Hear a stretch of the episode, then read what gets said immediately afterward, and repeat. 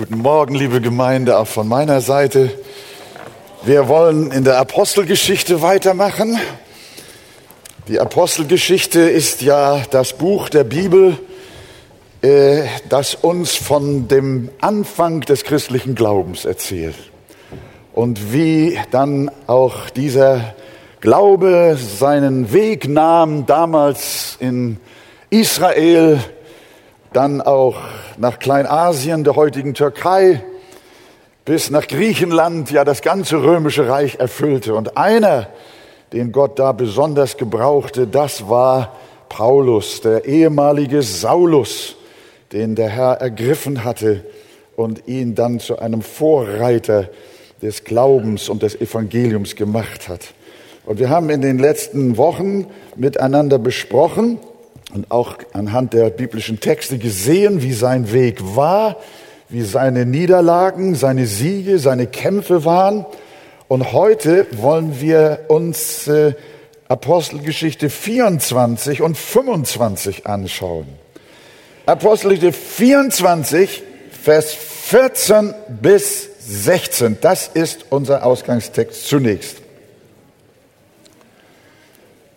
Da ist der Paulus vor dem Statthalter Felix und er ruft, das bekenne ich dir aber, dass ich nach dem Weg, den sie eine Sekte nennen, dem Gott der Väter auf diese Weise diene, dass ich an alles glaube, was im Gesetz und in den Propheten geschrieben steht. Und ich habe die Hoffnung zu Gott, auf die auch Sie selbst warten, dass es eine künftige Auferstehung der Toten geben wird, sowohl der Gerechten als der Ungerechten. Bis dahin zunächst, wir nehmen Platz und versuchen mal in die Geschichte hineinzugehen. Paulus war durch seine weltweiten Missionsreisen, es waren drei an der Zahl, in Kleinasien, dann bis nach Europa, Mazedonien, Griechenland, sehr bekannt geworden. Und auch in den dortigen Synagogen, die er ja natürlich als Jude besuchte, haben diese sich aber doch sehr geärgert darüber, dass er Jesus als den Messias gepredigt hat und dass er überall außerhalb der Synagogen Gemeinden gegründet hat. Und als er nach der dritten großen Evangeliumsreise endlich in Jerusalem angekommen war und dann auch den Tempel besuchte, da haben ihn sofort Leute erkannt äh, äh, von seinen Reisen in Kleinasien, in äh, Europa, von seinen Missionsreisen also. Und dann haben die zueinander gesagt, das ist doch der Typ, der die ganze Welt durcheinander bringt. Und dann haben sie andere Leute um Hilfe gerufen und sich auf diesen Paulus gestürzt und wollten ihn töten. Das konnte nur noch die römische Besatzung verhindern, indem sie Paulus vor der aufgebrachten Menge rettete und ihn in ihre Kaserne brachte. Sonst hätte man ihn tatsächlich zerrissen. Und als der Paulus dort im Schutzgewahrsam der Römer sich befand und er sicherlich unglaublich aufgewühlt war, was ihm dort im Tempel, wo er doch auch anbeten wollte, widerfuhr, da tritt Jesus in der Nacht zu ihm und sagte, sei getrost, Paulus, denn wie du in Jerusalem von mir Zeugnis abgelegt hast, so sollst du auch in Rom Zeugnis ablegen. Da war die Marschrichtung für Paulus klar.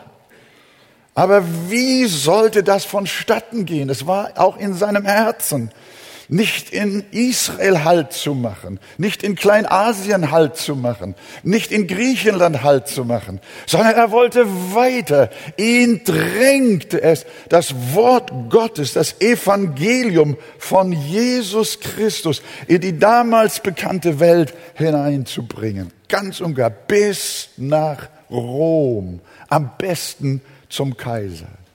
Aber er wusste nicht, wie es dahin kommen sollte.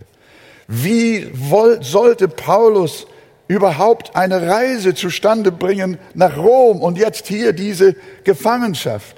Er wusste es nicht, aber Gott wusste es. Hedwig von Redern hat diese Wahrheit in das berühmte Lied verpackt, weiß ich den Weg auch nicht, du weißt ihn wohl. Das macht die Seele still und friedevoll. Im Vers 2 heißt es, du weißt den Weg für mich, du weißt die Zeit, dein Plan ist fertig und liegt bereit. Paulus hatte keine Ahnung, wie es nach Rom gehen könnte, aber Gott war schon dabei, die Wege zu bereiten. Da waren nämlich 40 Leute und das steht noch in Kapitel 23. Da waren 40 Leute, die sich unter Fluch miteinander verschworen hatten, nichts zu essen und nichts zu trinken, bevor sie Paulus nicht umgebracht hätten. Sie wollten ihn unter Vorwand aus der Kaserne locken, auf dem Weg zum Hohen Rat, wo sie ihn noch einmal hinbitten wollten, friedevoll natürlich, da wollten sie ihn überfallen. Und diese ganze Geschichte war schon fertig. Aber hier schauen wir, wie Gott wirkt. Paulus hatte in Jerusalem eine leibliche Schwester. Wir wissen nichts über seine Familie. Aber hier auf einmal taucht eine Schwester auf in Jerusalem und sie hat einen Sohn, wahrscheinlich im Teenageralter. Also ein Neffe des Paulus.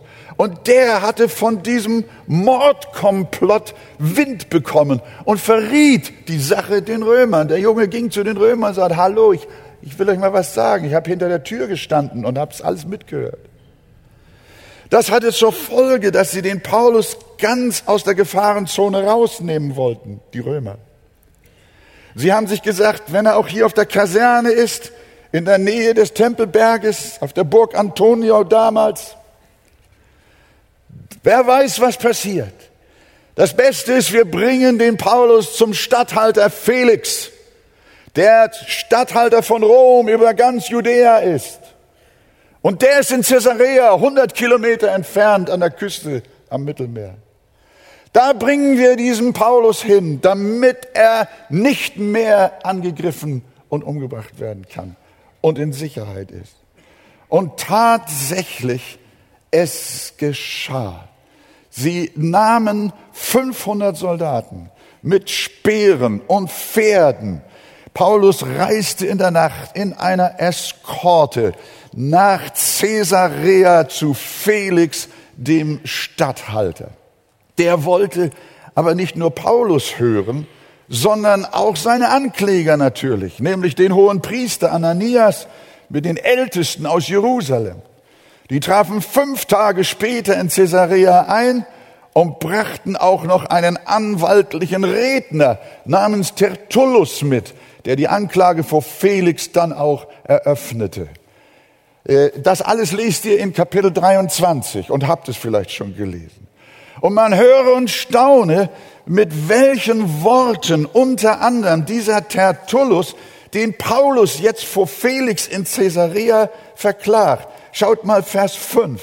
Da sagt dieser Rechtsanwalt, wir haben nämlich diesen Mann als eine Pest befunden, als einen, der Aufruhr stiftet unter allen Juden in der ganzen Welt, als einen Anführer der Sekte der Nazarener. Das ist ja starker Tobak. Wir haben ihn als eine Pest empfunden. Manchmal habe ich auch in unseren Tagen das Gefühl, dass Christen für andere Menschen sich wie eine Pest anfühlen. Aber es hilft nichts. Sie sind da. Und sie werden auch da bleiben. Aber dieser Mann war voll Bitterkeit und voller falscher Beschuldigungen. Er beschuldigte den Apostel Paulus auch, dass er Aufruhr und Streit und Gewalttätigkeit äh, dort äh, in dem Tempel geübt hätte.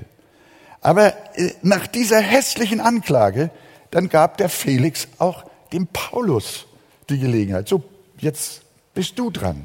Nun schildere mal deine Situation. Interessant ist, dass Paulus nicht sagt, wenn ich für ihn eine Pest bin, dann ist er für mich eine Pest. Nein, Paulus gibt keine Schimpfworte zurück, sondern er stellt klar, dass er weder im Tempel noch in irgendeiner Synagoge Streit und Aufruhr angezettelt hat und versicherte in Vers 13, lest es, Sie können das nicht beweisen, dessen Sie mich jetzt anklagen. Und Vers 14 weiter, Paulus vor Felix, das aber bekenne ich, dass ich nach dem Weg, den Sie eine Sekte nennen, also nach dem christlichen Weg, den Sie eine Sekte nennen, dem Gott der Väter auf diese Weise diene. Und jetzt, dass ich alles glaube, was im Gesetz und in den Propheten geschrieben steht. Das ist ein Bekenntnis. Ich glaube an alles, was im Gesetz und den Propheten geschrieben steht. Das war das Statement des Apostels vor seinem Richter. Wie schön wäre es, wenn Kirchenleute das heute auch sagen würden. Ich glaube an alles, was geschrieben steht, was in der Bibel geschrieben steht. Als er dem Statthalter damit auch klar machen wollte, ich habe keine neue Lehre, sondern es ist die alte Lehre der Väter. Es ist die Lehre von der Hoffnung, auf die doch auch die Juden warten in Vers 15, dass es eine künftige Auferstehung der Toten geben wird, sowohl der Gerechtigkeit als auch der Ungerechten. Wir sehen, liebe Gemeinde, Paulus sucht nicht in erster Linie seine persönliche Rechtfertigung, sondern er predigt, wie er das immer getan hat, das Evangelium. Er ist gleich beim zentralen Punkt. Er ist gleich bei Jesus. Er ist gleich bei der Auferstehung und beim ewigen Leben und beim Gericht. Er legt Zeugnis ab. Für Paulus steht und fällt der Glaube mit der Auferstehung. Der Auferstehung Jesu und der Auferstehung der Gläubigen. Beide Auferstehungen sind für Paulus fest miteinander verbunden. Er schreibt ja in 1. Korinther 15 ein ganzes Kapitel über die Auferstehung und bringt dort äh, hervor, heraus, wie die Auferstehung Jesu und die Auferstehung der Gläubigen zusammengehen. In Vers 13 in 1. Korinther 15, da hat er den Korinthern geschrieben, wenn es keine Auferstehung der Toten gibt, so ist auch Christus nicht auferstanden. Also so hängt das voneinander ab. Und wenn Christus nicht auferstanden ist, dann gibt es auch keine Auferstehung der Gläubigen, keine Auferstehung der Toten. Aber weiter, wie er jetzt argumentiert. Vers 17. Ist Christus aber nicht auferstanden, so ist euer Glaube nichtig, so seid ihr noch in euren Sünden. Das heißt, wenn du nicht glaubst, dass Christus auferstanden ist und dass auch wir als seine Kinder auferstehen werden, dann hast du dir dann kannst du dir deinen christlichen Glauben sparen. Ein christlicher Glaube, der nicht an die Auferstehung Christi und an die Auferstehung der Glaubenden glaubt, ist kein christlicher Glaube. Er sagt, ist Christus nicht auferstanden, so ist unser Glaube nichtig. Unser Glaube ist sinnlos. Aber in Vers 19, wenn wir nur in denn, wenn wir nur in diesem Leben auf Christus hoffen, so sind wir die elendesten unter allen Menschen. Das ist eine Aussage. Christen, die nicht wirklich an die Auferstehung glauben, sind die elendesten Menschen. Sie sind elender als Nichtchristen. Aber der Apostel bleibt da nicht stehen, sondern er fährt fort in Vers 20 und 23. Nun aber kommt seine Proklamation. Ist Christus aus den Toten auferweckt? Er ist der Erstling der Entschlafenen geworden. Ein jeder aber in seiner Ordnung als Erstling Christus. Danach die, welche Christus angehören bei seiner Wiederkunft. Und von dieser Wahrheit Liebe Freunde, von dieser zentralen Christusbotschaft ist Paulus erfüllt in seinem Verhör vor Felix. Er schämt sich nicht, er spricht es gleich heraus. Die Hauptsache muss die Hauptsache bleiben. Äh, denn davon war er auch tief erfüllt, als er den Korinthern ja schrieb, äh, weiter in Vers 52, 55. Denn die Posaune wird erschallen und die Toten werden auferweckt. Unverweslich. Denn dies Verwesliche muss Unverweslichkeit anziehen. Und dieses Sterbliche muss Unsterblichkeit anziehen. Denn dann wird das Wort erfüllt werden, das geschrieben steht, der Tod ist verschlungen in den Sieg. Tod, wo ist dein Stachel? Totenreich, wo ist dein Sieg? Was haben wir nächsten Sonntag für einen Feiertag? Ostern. Wir nehmen Ostern schon ein Stück voraus. Welch eine Hoffnung. Wir müssen uns das jetzt vorstellen. So steht also der Paulus vor dem Felix, seine klugen Ankläger aus Jerusalem auch, ganz alleine in Fesseln gebunden, steht er da und soll sich verteidigen. Und das, was er sagt, ist, er verkündigt die Auferstehung Jesu Christi. Freut ihr euch darüber? Das ist gewaltig. Das ist ein mutiges Bekenntnis. Und wir haben doch auch die gleiche Hoffnungsbotschaft, die uns sagt, wie wir über unseren Tod denken sollen. Die Bibel lehrt uns, dass wenn wir sterben, wenn Christen sterben, dann geht ihre Seele zu Jesus in seine Herrlichkeit.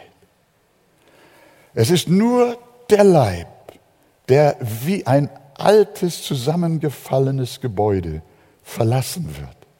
Der wird in die Erde gelegt. Du bist nicht da. Ich habe es euch ja schon gesagt, wenn ihr mich beerdigt, muss ich euch leider sagen, ich fehle auf meiner Beerdigung, weil ich weg bin. Es ist nur meine zerfallene Hütte mein alter Leib.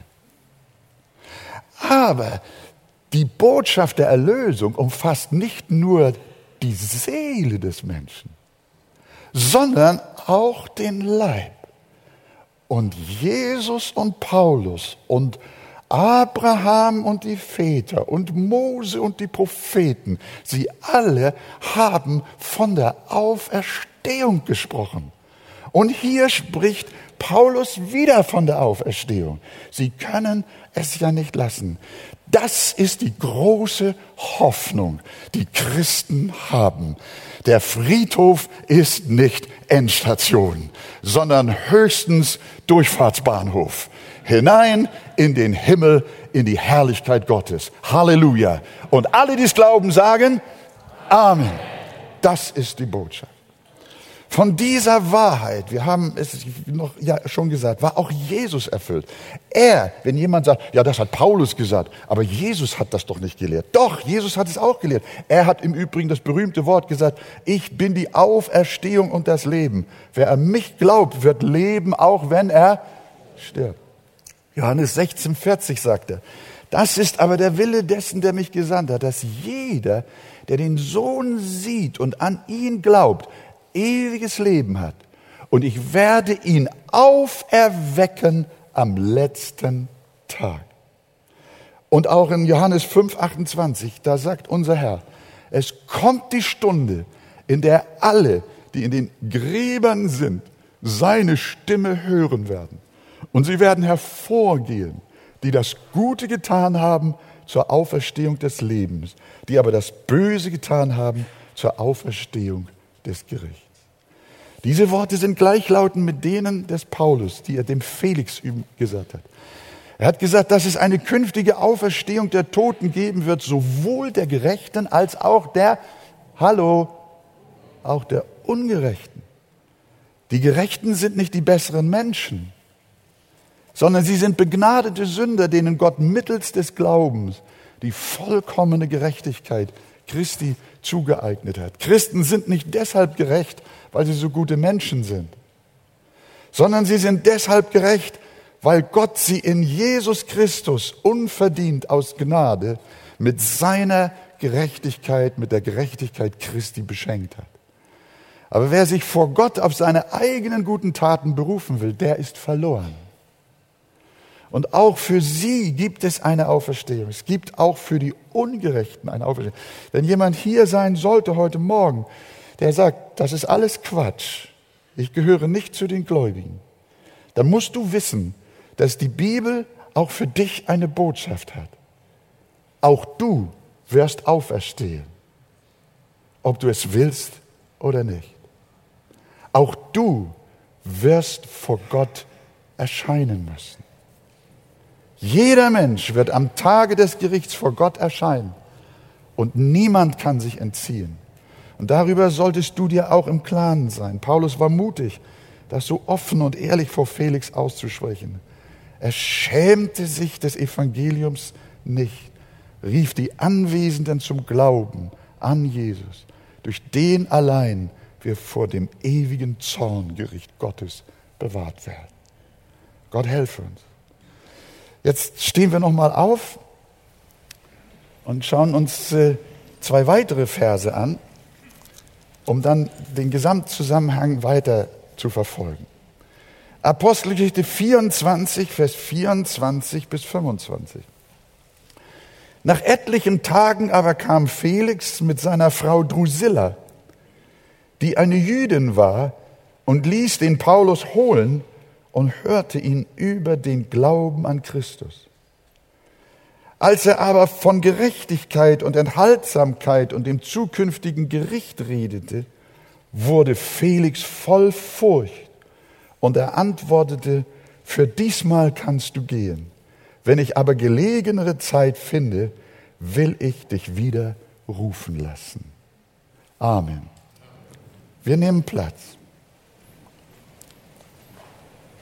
Also, wegen der Botschaft von der Auferstehung wurde Paulus verfolgt und beinahe zu Tode gebracht. Nicht, weil er einen Aufruhr angezettelt hat, nicht, weil er gewalttätig war, nicht, weil er den Tempel entweiht hatte, sondern weil er gepredigt hatte, dass Christus der Messias ist und dass er gekreuzigt wurde und dass er auferstanden ist am dritten Tage und dass auch wir als seine Gläubigen auferstehen werden. Und er sagt explizit in Vers 21, wegen der Auferstehung der Toten werde ich heute von euch gerichtet.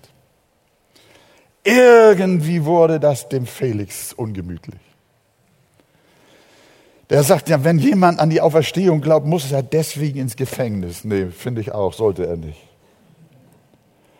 Und dass er einen Aufruhr veranstaltet hat und gewalttätig im Tempel darum gewirtschaftet hat, das kann ich auch nicht glauben. Felix hatte nicht die Kraft, ihn freizusprechen. Was hat er stattdessen gemacht? Er hat das Verhör vertagt. Er sagt, wir machen das beim nächsten Mal. Vers 22. Denn vor dem nächsten Verhandlungstermin wollte Paulus, äh, wollte dieser Felix dem Paulus noch privat sprechen. Das haben wir ja gelesen. Also, der Felix, der äh, sagt sich, das mit, dem, mit, der, mit der Gerichtsverhandlung da und dem hohen Priester und dem Anwalt Tertullus, das hat alles keinen Sinn. Ich komme so nicht weiter. Ich muss diesen Paulus mal alleine sprechen. Und wenn man ein wichtiges Gespräch hat mit jemandem alleine, dann nimmt man am besten seine Frau mit. Und das hat der Felix auch getan. Der nimmt seine Drusilla mit, beziehungsweise sie ist dabei, als er den Paulus rufen lässt. Und die Geschichte erzählt, dass Felix mit den Verbrechen der Herodes-Dynastie verbandelt war. Und hört mal, dass er seine Frau Drusilla mit Bestechungsgeldern von ihrem rechtmäßigen Mann abgekauft hatte. Ist ja auch interessant, ne? Der hat sich eine Frau gekauft. Die Liebe muss gewaltig gewesen sein bei dem anderen. Er war, dieser Felix war eine dunkle Gestalt.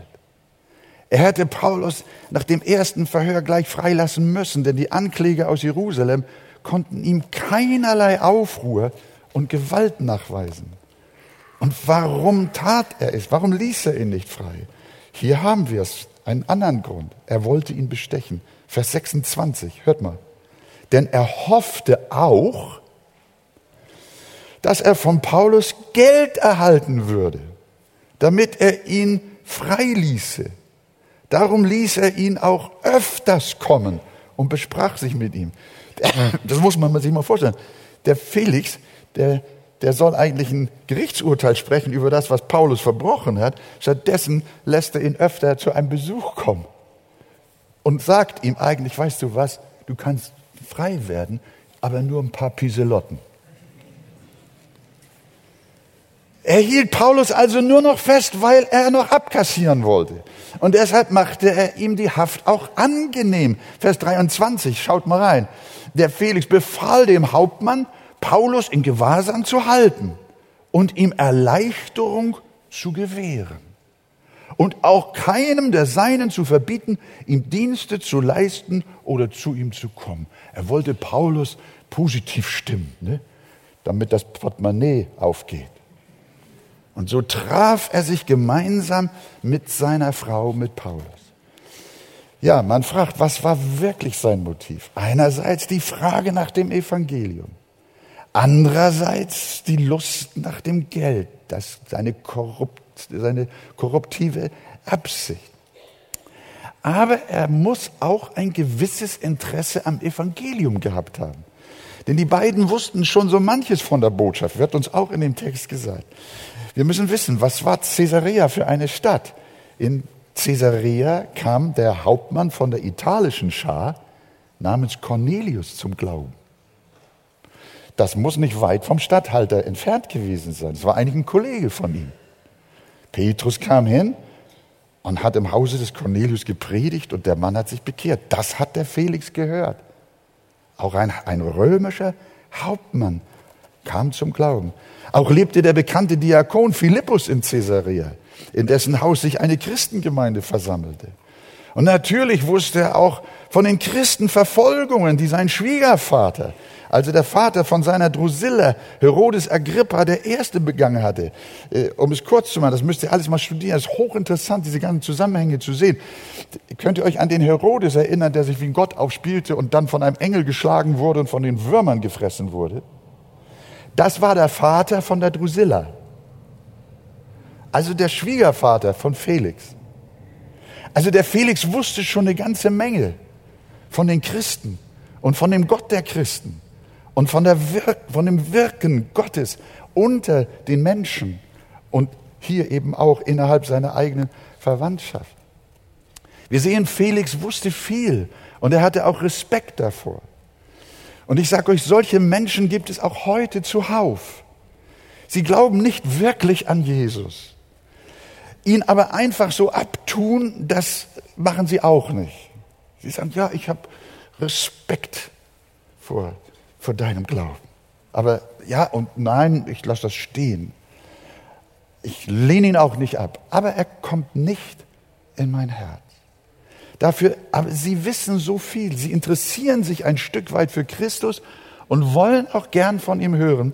Und zum anderen belastet sie ihr Lebensstil, ihre fragwürdigen Geschäfte, ihre eheliche Untreue, wie wir das hier bei Felix haben.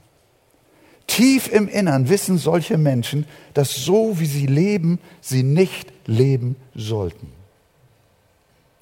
Und da ist dann so ein, da ist eine Spannung in ihrem Innern. Eigentlich merken sie, sie müssten etwas von Jesus hören. Sie, sie müssten sich mit der Frage nach Gott beschäftigen. Aber dann haben sie wieder ihr Leben, denken, ja, was muss ich dann alles, was muss ich alles bekennen, was muss ich alles tun? Tief im Innern wissen sie, so können sie nicht leben. Also kann ein bisschen Interesse an Religion nicht verkehrt sein. Also nichts wie hin zu Paulus. Wir wissen, dass auch ein Nikodemus bei Nacht zu Jesus kam. Paulus geht geradewegs aufs Ziel los, hier wieder in diesem Privatgespräch. Ohne Umschweife predigt er dem Ehepaar den Glauben an Christus. In Vers 25, schaut rein.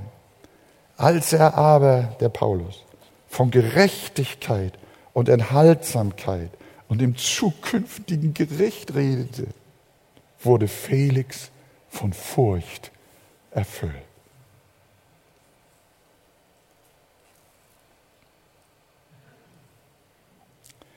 Wir sehen, für Paulus gehörte zur Botschaft von Gottes Gnade immer auch die Botschaft des Gerichtes dazu. Paulus machte dem Felix, dem Richter Felix klar, dass er noch einen höheren Richter über sich hat. Das würde heute auch vielen Oberen helfen, wie sie mit anderen Menschen umgehen. Wir sollten alle wissen, dass wir eines Tages vor dem Richterstuhl Christi und Gottes stehen werden und uns verantworten müssen. Und das sagt mir dieser Passage. Das erinnert mich ein bisschen an, an Johannes, dem Täufer, der damals auch dem Herodes, das war auch einer, der zur Herodes-Dynastie, Agrippa-Dynastie gehörte, der dann sagte, dass du wegen seiner Ehe und seiner Frau und so weiter Ihn hat es dann den Kopf gekostet, dem Johannes, dem Täufer. Aber wir sehen, Paulus hat die, den gleichen Mut gehabt, dem Felix zu sagen, hör mal Felix, auch du, erwart, auch dich erwartet Gericht über dein Leben. Und die Gerechtigkeit Gottes ist der Maßstab, wie du eines Tages bei Gott beurteilt wirst. Bei Felix kam Furcht auf. Er konnte nicht, wie Paulus es im offiziellen Verhör vor ein paar Tagen sagte, sagen, ich übe mich darin, alle Zeit ein unverletztes Gewissen zu haben. In Vers 16, schaut nochmal zurück, da hatte Paulus in dem öffentlichen Verhör, da hat er gesagt, Leute, ich übe mich darin, alle Zeit ein unverletztes Gewissen zu haben gegenüber Gott und den Menschen. Die Bibel sagt uns, dass alle Menschen ein Gewissen haben durch das sie von Natur zwischen Recht und Unrecht, Gut und Böse unterscheiden können. Denn Gott hat sein Gesetz in ihre Herzen geschrieben, was auch ihr Gewissen ihnen bezeugt, sodass sie keine Entschuldigung haben. Also ist, ist niemand hier oder irgendwo auf der Welt, der eines Tages vor Gott sagen kann, ich wusste es nicht. Es bezeugt dir dein Gewissen, dass du so, wie du lebst, es nicht recht ist vor Gott. Dazu brauchst du keinen Pastor. Dazu brauchst du keine religiöse Keule und keine religiöse Drohung, sondern das ist schon in deinem Herzen. Da ist eine latente Furcht, die du überspielst. Wie wir nachher sehen, dass Felix es auch getan hat. Aber Paulus sagt, wir brauchen ein unverletztes Gewissen, sonst können wir vor Gott nicht bestehen. Man kann die Stimme seines Gewissens zwar unterdrücken, aber zu gegebener Zeit meldet es sich immer wieder zu Wort. Und von solchen Menschen sagt die Bibel, dass sie in ihrem Gewissen gebrandmarkt sind. Sollten, liebe Freunde, unter uns sein, die diesen inneren Kampf mit ihrem Gewissen mal mehr, mal weniger kämpfen und schließlich nicht zur Ruhe kommen, dann wollen wir dich jetzt nicht verurteilen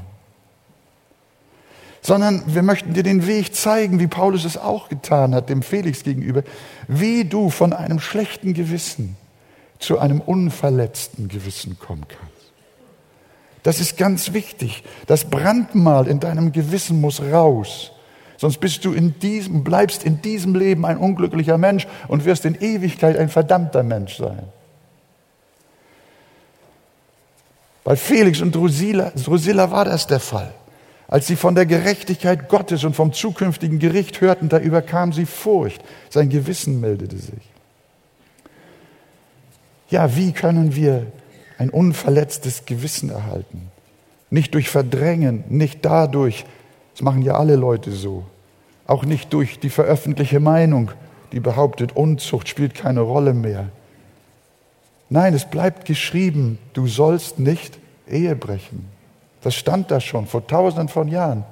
Und wenn du auch die Gebote aus der Bibel rausreißt, du kaufst dir eine neue, steht schon wieder da. Es bleibt, steht auch in deinem Herzen. Das steht geschrieben in deinem Gewissen. Das können auch ideologische Bewegungen nicht ausrotten. Das bleibt. Weil es, weil es etwas ist, was Wahrheit ist. Du kannst es nicht verdrängen. Dann bekenne doch deine Übertretungen. Das ist der Weg zu einem reinen Gewissen. Bekenne deine Übertretung und bitte Jesus um Verzeihung. Glaube an ihn als deinen Erretter, dass er stellvertretend für dich am Kreuz gerichtet wurde, für deine Sünde und dass du durch den Glauben an sein vergossenes Blut Vergebung empfängst. Darum sagt die Bibel, so lasst uns hinzutreten. Hör mal, das ist für dich so lasst uns hinzutreten mit wahrhaftigem, mit ehrlichem Herzen. Und dann in völliger Gewissheit des Glaubens, durch Besprengung der Herzen, los vom bösen Gewissen. Wenn du Jesus bußfertig vertraust, dass er dir durch sein Blut vergeben hat, dann wirst du los vom bösen Gewissen. Das wird jedes Mal beim Abendmahl zeichenhaft deutlich. Das Abendmahl zeigt uns am Bild, was es bedeutet, ein unverletztes Gewissen zu bekommen. In Hebräer 9, Vers 14 heißt es, wie viel mehr wird das Blut des Christus, der sich selbst durch ein makelloses Opfer Gott dargebracht hat, euer Gewissen reinigen. Hörst du? Euer Gewissen reinigen von toten Werken, damit ihr dem lebendigen Gott dienen könnt. Ich möchte heute Morgen hier jeden bitten, komm auch du zu Christus. Wir brauchen alle ein unverletztes Gewissen vor Gott und auch vor Menschen. Sonst laufen wir mit einem Brandmal im Gewissen durchs Leben und wir können weder hier noch in der Ewigkeit glücklich werden. Und wie reagiert der Statthalter? Mit seiner Drusilla? Es kam leider nur bis zur Furcht. Er wollte sich nicht stellen. Vers 25, als er aber von Gerechtigkeit und Enthaltsamkeit und dem zukünftigen Gericht redete, wurde Felix von Furcht erfüllt und antwortete. Für diesmal kannst du gehen. Wenn ich aber gelegenere Zeit finde, will ich dich wieder rufen lassen. Felix schob auf. Kennt ihr das Sprichwort? Aufgeschoben ist nicht. Das ist die größte Lüge. Wenn du sie in Verbindung mit dem Glauben an Jesus Christus bringst. Weil Felix war aufgeschoben gleich mit bedeutend mit aufgehoben. Wir lesen nicht mehr von ihm, nur noch in der Geschichte, dass er einen ganz elenden Weg gegangen ist später. Aber wir lesen nicht mehr, dass er noch zum lebendigen Glauben kam. Dieser Mann blieb im Zwiespalt. Er konnte sich nicht durchringen, sein Leben wirklich in Ordnung zu bringen. Die Verlockung der Welt war stärker, die Macht, das Geld, die Frauen, die Ehre. Das war wichtiger als ein unverletztes Gewissen. Das musst du mal überlegen. Was ist dir wichtiger? Ein unverletztes, reines Gewissen oder die Schande und Sünde dieser Welt? Die Verlockung war ihm wichtiger. Wir haben hier eine erschreckende Lektion zum Schluss. Wenn der Geist Gottes dein Herz bewegt, und an deiner Seele arbeitet, wie das bei Felix der Fall war, Wenn das Wort Gottes anfängt, dich zu überzeugen, wie Jesus sagt, von Sünde, von Gerechtigkeit und vom Gericht, was willst du dann tun? Was willst du heute Morgen tun, mein Freund? Willst du dann sagen, die Botschaft ist wahr, aber ich kann ja noch ein anderes Mal zum Gottesdienst kommen? Meinst du wirklich, dass du noch mal kommen kannst? Woher weißt du, dass das nochmal passiert? Und selbst wenn es passiert, und selbst wenn es noch hundertmal passiert und du zum Gottesdienst kommst, kommst, es ist nicht gewiss, dass Gott dich noch einmal so anspricht wie heute. Es ist nicht gewiss, dass Gott noch einmal dein Herz so berührt wie heute. Du kannst dich nicht bekehren, wann du willst, sondern nur dann, wenn du auch seine Stimme hörst. Heute, wenn ihr seine Stimme hört, so verstockt eure Herzen nicht. Viele kommen in die Gottesdienste und hören nie die Stimme Gottes. Ich kenne Leute, die sind Jahrzehnte in Gottesdienste gegangen und haben nie die Stimme Gottes gehört. Ihr Leben ging immer so weiter. Das Ganze war nur ein frommes Ritual.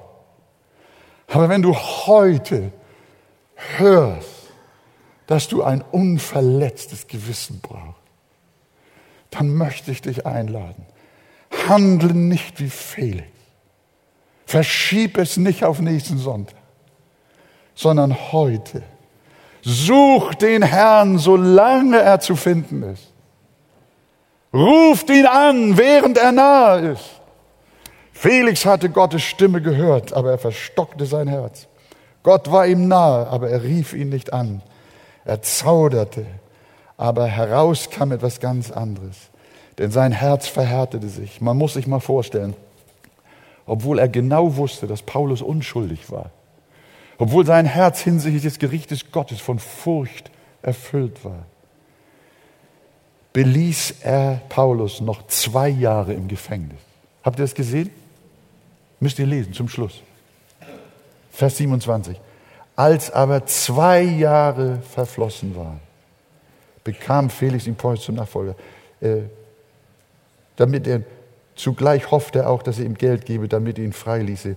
Hat ihn zwei Jahre im Gefängnis gelassen. Und warum? Weil er immer noch hoffte, von Paulus Geld zu bekommen. Und als er aus Skandalgründen zurücktreten und einem Mann namens Festus das Amt übergeben musste, ließ er Paulus auch noch nicht frei, sondern wie wir in Vers 27 ebenfalls lesen, sondern ließ ihn gebunden zurück, weil er sich den Juden gegenüber zu Dank verpflichtet war. Er, er wollte sein korruptes Herz behalten. Hast du gehört? Er soll später beim Kaiser in Rom unter schwerer Anklage gestanden haben und wir wissen nicht, wie insgesamt sein Leben endete. Aber wir können nicht davon ausgehen, dass er nochmal gelegenere Zeit gefunden hat. Darum nutze jetzt dein Heute. Bekehre dich und empfange in Christus ein reines Gewissen zum ewigen Leben. In Jesu Namen. Amen.